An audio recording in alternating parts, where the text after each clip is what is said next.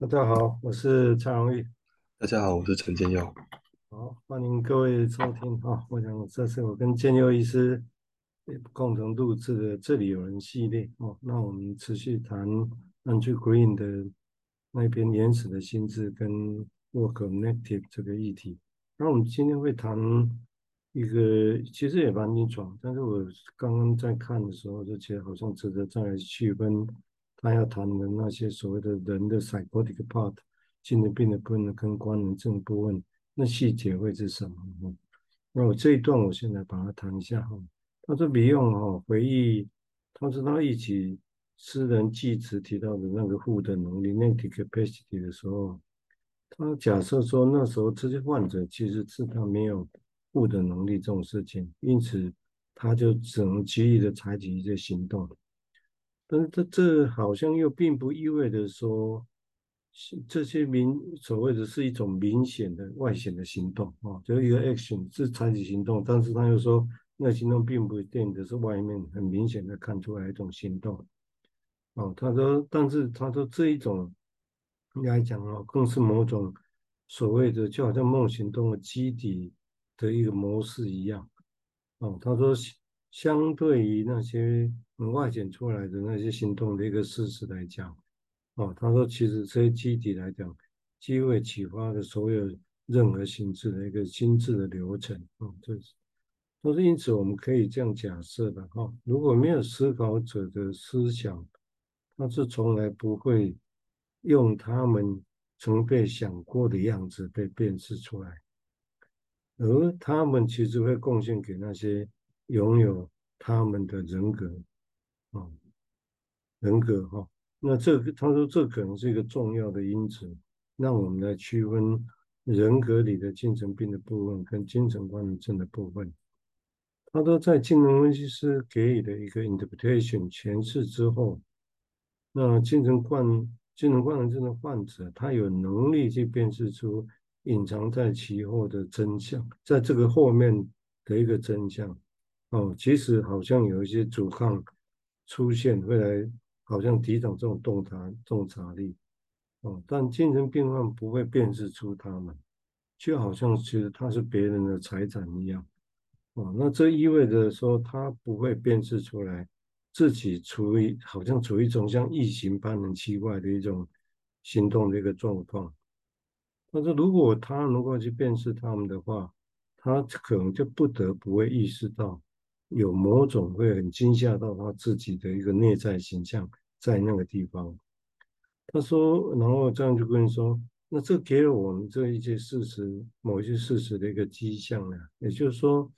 就好像是对原始的一些思想的彻底的否定啊。那由于说，因为如果他不这样做，就可能会那种惊恐会让整个心智会死亡啊，mental death 的一个风险。那所以他说，否认跟过度的一个投射认同，可能可以是同一个哦，但是这但是两者可能有着一个相同的一个过程啊，否认跟过度的认投射认同。他说，否认跟过度的投射认同，可能意味着在他们发生发生了之后，心灵是空空荡荡的。他说，The mind is empty 啊，那讲。那这个字眼当然会，你刚刚里面涉及到几个事情，一个是悟悟性的能力这个事情啊，啊以及所谓的那个精神病跟精神观念症的部分，以及 interpretation 啊，以及这个洞察力，这个当事者怎么样看这种洞察力的事情啊，甚至是说他把它连到有些事上，如果真的很困难，那其实会让。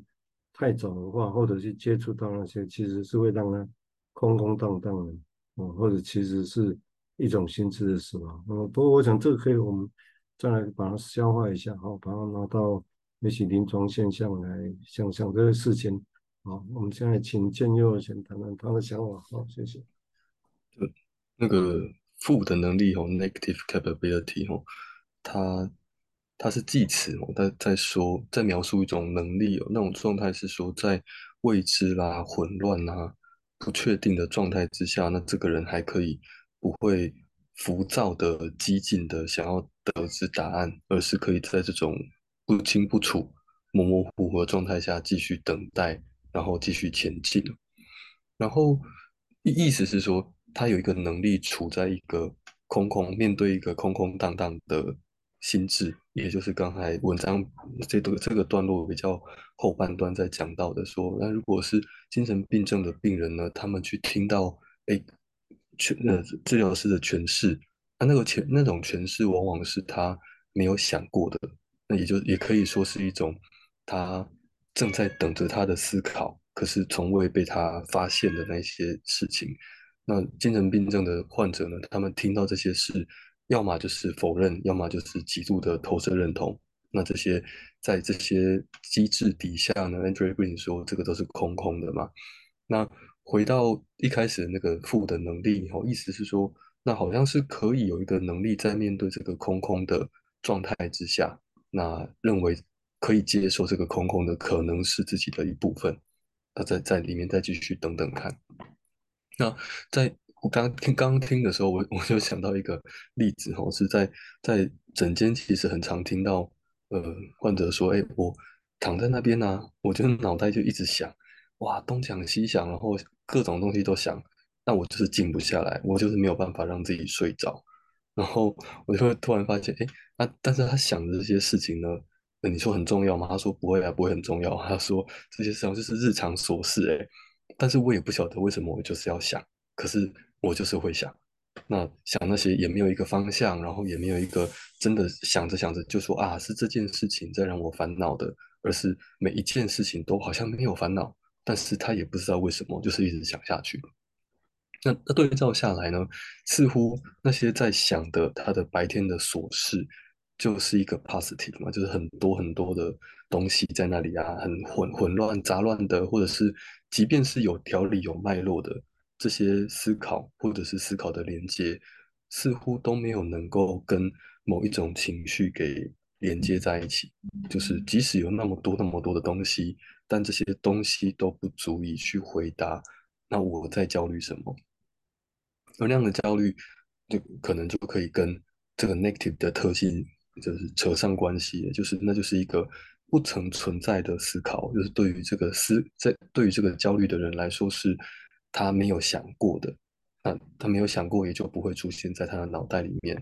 那这时候就一个很吊诡的方式，你要知道这件事情，你必须要承认你不知道，然后你必须要在一个你什么都不知道的状态之下呢，用你不知道的方式才能够知道一件事情。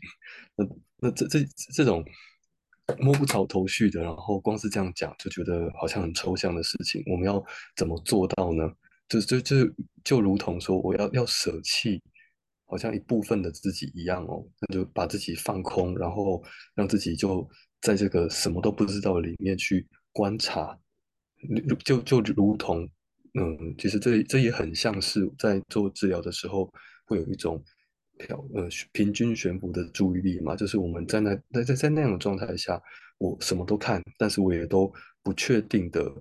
不也不跟紧抓着某一个念头的，就是在哪里。那我在等待的是，哎，某一某一个片刻，有一些突突如其来的连接可以浮现出来，而那那个突如其来的连接，或者是哎，突然发现啊，原来他这他现在讲的这个，跟刚才不久前他所说的那些这件事情，可原来是可以连成一起的啊。那那个连接的浮现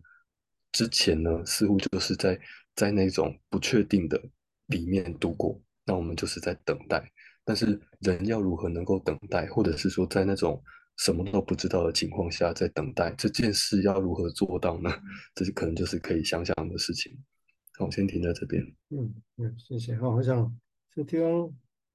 也是一个有趣的议题的。我想就临床现象来讲，是的确刚就像天刚刚提到，就有时候会好像好像没什么啊，但是又在想。啊，好像又是不知道，所以这个东西到底里面有什么或没什么？但是显然的，一个人会描绘的说的过程，像刚刚建立描绘那个例子一样，几乎应该也不会说是没什么，但是好像那种主观的感觉就是真的没有什么，然后没有在想什么，这很常会反应的。哦，那当然我们很快的会把它当做是一个一个阻抗，然后一般会这样想，哦，好像那是一个他不愿意去面对的，也没错。但是读这一章，如果从刚刚的角度，我去进一步来想，就是说，你再回到他这一篇这个内容，我刚刚先时间之前我在重看的时候，就发现说，以这以这个来讲，他这里提到是说有一些部分啊。譬如说，他提到是 neurotic，就是说 neurotic 大概会有反对这 inside 啊，然后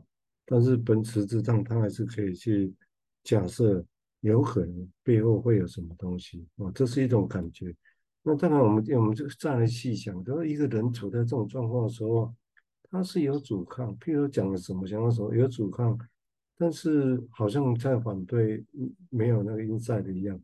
但是。背后我们会假设说，哎，其实他背后应该还是好像会知道有这个东西存在，那会是一个什么样的状态？其实我觉得不是那么容易描绘哦。也许我们通常是会先假设，这个人不是 psychotic，这个人是 neurotic，所以可能就是这样。但是我觉得，因为我在看的时候，端细想说，我们都回到刚像刚刚现在提到临床来想，那这到底会是一个什么样的状况？哦，但是我觉得好像我们应该可以感觉得到。他应该其实是阻抗，但是但是当我们说到阻抗，其实意味着我们知道他可能的情节背后有什么啊？这个是，但这个跟他要讲的这个 psychotic 这个部分，当然这这中间也许有很大的中间地带了哈。因为这个，因为也是最近我们就常常在三通频道常在读 Winnicott 引用的东西，那我们都知道他们讲的东西其实就是很早期的 Pre-Oedipus 之前的那些，我们现在可以说几乎可以讲了。都可都可以说都在讲 psychotic part 这个部分，那他的描绘是这样，我会觉得还蛮有意思。他说，当我们讲一些什么时候，这种 psychotic part 并不会是 recognize 它，不不，第一个不会去辨识到它的存在，而且他说他好像那是讲的东西，就好像那是属于别人的东拥有物一样，哦，所以那个感觉会是这个有几个层次哦，没没有辨识到它，然后好像是别人拥有物。而且他是意味着说他，他并没有辨识到他自己，而且是处在一种，他这里是 alien action 哈，就特别一横起来，好像好像那个是一个很奇怪的东西，但是又是一个行动，你知道吗？我觉得这是在呼应他前面讲的那个，啊，就一个人在这种状况下，所谓的有行动甩过去的 part，他没办法那个 capacity，但是会有 action。但是他又要说，这个行动并不是一般我们行动出来哈，让肢体的行动那样，好像内在有一个什么样的一个一个行动在他心中哦，那那那是什么？当然我现在在想，就相对用前面的比哦来推想说，哎，在临床上，那这到底指的是什么？一个人是到底他是怎么样情况？那我们觉得他是内在，他听到或触及到某些东西的时候，是处于他讲的这种所谓的 psychotic part。怕的是这个样子哦，因为我刚刚提过哈，也是我们一贯的目的吧哈，在谈读这些，我总会想到，也许怎么样用我们的语言啊，来更多的消化它，这是指大概临床上现象会是怎么样子，这是当然是我的好奇的哈，也许不见得会一下子有什么特别的一个答案啊，这是我刚刚想的了啊，好，我们现在请建佑再谈谈他的想法，谢谢。古古典的状态都会说啊。那个记不得的吼，或者是被潜移的，它不是真的不见哦，它是它是变成一种行动嘛。那行动我们可能就会很自然的去联想到那个强迫性重复啊，就是一直在做某一件事情嘛，重复的智商啊，或是跟某某一些人在一起嘛。那这是很外显的行动。可是如果我刚刚其实就想到一个画面是，如果在在前一底帕时期啊。那真的很早很早的时候，是小婴儿是不会动的，他真的不会动。可是，可是他脑袋其实在动。那会不会那个那个动指的就是说，那婴儿的脑袋里面在动什么？那所以我我下一个再联想到的是是，所以那个动那个行动就是在脑袋的行动，而且这个行动它有一个特质是要要混合的一一种特质是。如果如果是拿温尼卡的讲说法来说，是那个时候是还没有客体的时候，也就是那个时候的孩子，他认为什么那就是什么了，这个世界就是什么了。所以这个时候，如果课题来做一些事情，或者是来介入一下的话，那这些东西都如同是陌生的。就即便是这个孩子他自己的肚子饿了，哦，那个肠胃道的感觉也可能对他来说就是陌生的。那想如果这样类比下去的话，他的某一些思考的方式或思考的机制，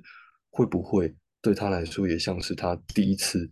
碰到他肠他的肚子饿，或者是肠子在绞痛的时候的那种感觉是那么陌生的事情？就就如同说，他呃是他的思想的某一个部分还没有真的被他认识到，还没有真的呃能够成为他的一部分，能够被他接受。而这个一部分其实。如如果是跟维尼卡他在讲那个课题使用这件事来连在一起的话，那那那个部分会就是这个课题可以带给他的，带给这个孩子，呃，一些他的幻想、全能幻想之外的某一些素材，这跟这个真实的世界有关系的事情。那这些事情，呃，于外就是课题帮他带来的嘛。可是于内，他他其实就象征着这个个这个孩子的潜意识有那么那么多的东西在那里，而那些在那里呢，却不是透过这个婴儿他的思考，或者是他很原始的时候那个动，是用思考的方式在动的那种思考能够去触碰到的。但是就就困难的就是说。那他什么都没有做动作啊，可是他就是在在讲着一些事情啊。那我要怎么样知道？那这个讲它的背后可能是一种动呢？那所以我就我刚刚有另另另外一个联想是说，那当治疗师讲了一个诠释，可是个案却好像都没有半点接得上去的意思的时候，那那就很像是那个 Dion 在讲那个 t a c k on linking 哦，那个对于连结的攻击。他他其实不是真的去攻击，而是说旁旁人看起来好像，哎，我试图要去连，但是连不上，哎，怎么样连的都，不管是想法也好，或者是关系也好，怎样都连不上去。或许会有那种感觉哦，就是我说了一个诠释，我想听听看你的回应如何。可是其实他所说出来的跟我的诠释一点关系都没有，好像是这样子就能够隐隐约约的从旁边去观察到，好像有什么事情。没有再发生。好，我先想到这边。嗯，这个有趣哈。那这个地方也许会那我刚刚在想，就是那后面几段，也许我们现在下一集再想这个事情。就刚刚提，今就那个比喻，我觉得还蛮生动的。就是说，如果去的确要如何去跟人家说明说啊，那个行动哈。是是不是你现在看见，我们现在看起来都在身体上外显的这种。很躁动的行动，哈，那是一个很内在的什么？但是如果来想，用刚刚建哥提到说，小婴小婴儿在那个时候，其实应该不管怎么样，但是他身身体是很难自己在动的，哈。我想这个这个是很贴切的一个比喻的，哈，就整个那这个地方当然就会涉及到科所谓的里面的 body 跟 mind 的这个议题，啊，我想这个地方会就这个议题可以去想象的，哈。那当然。谈这些议题，大概多少如果就临床上来讲，我看后面整个那就不用谈到这一边的话，哦，当然也许我先，所以等一下也许会跳着谈，从他谈弗洛伊德的那个拓扑学模式哈，里面谈到一些易得生的这个环境，也许可以接上我们刚刚谈的，啊，但是整体上来讲，其实是会接下来他大致都还是在谈所谓的。事情本身不管叫 nothing nothing 啊，那背后的那个东西是什么？那这重点是说，对他来讲，他也觉得那到底某些事情是不是可有它的可可诠释性啊，或者可被诠释性啊？那这个当然就很临床的议题了嘛。就他讲这些很原始性的材料，其实我觉得目的应该是要讲这些事情的哈，因为这个是文章比较后面的段落啊，所以他就开始在思考。啊，这个议题啊，要把比用在比用比较关切的事情来把它点出来。哦，那因为时间关系，好，我们这一集就先录到这个。好，那我们下集再继续来谈。好，谢谢，谢谢，拜拜。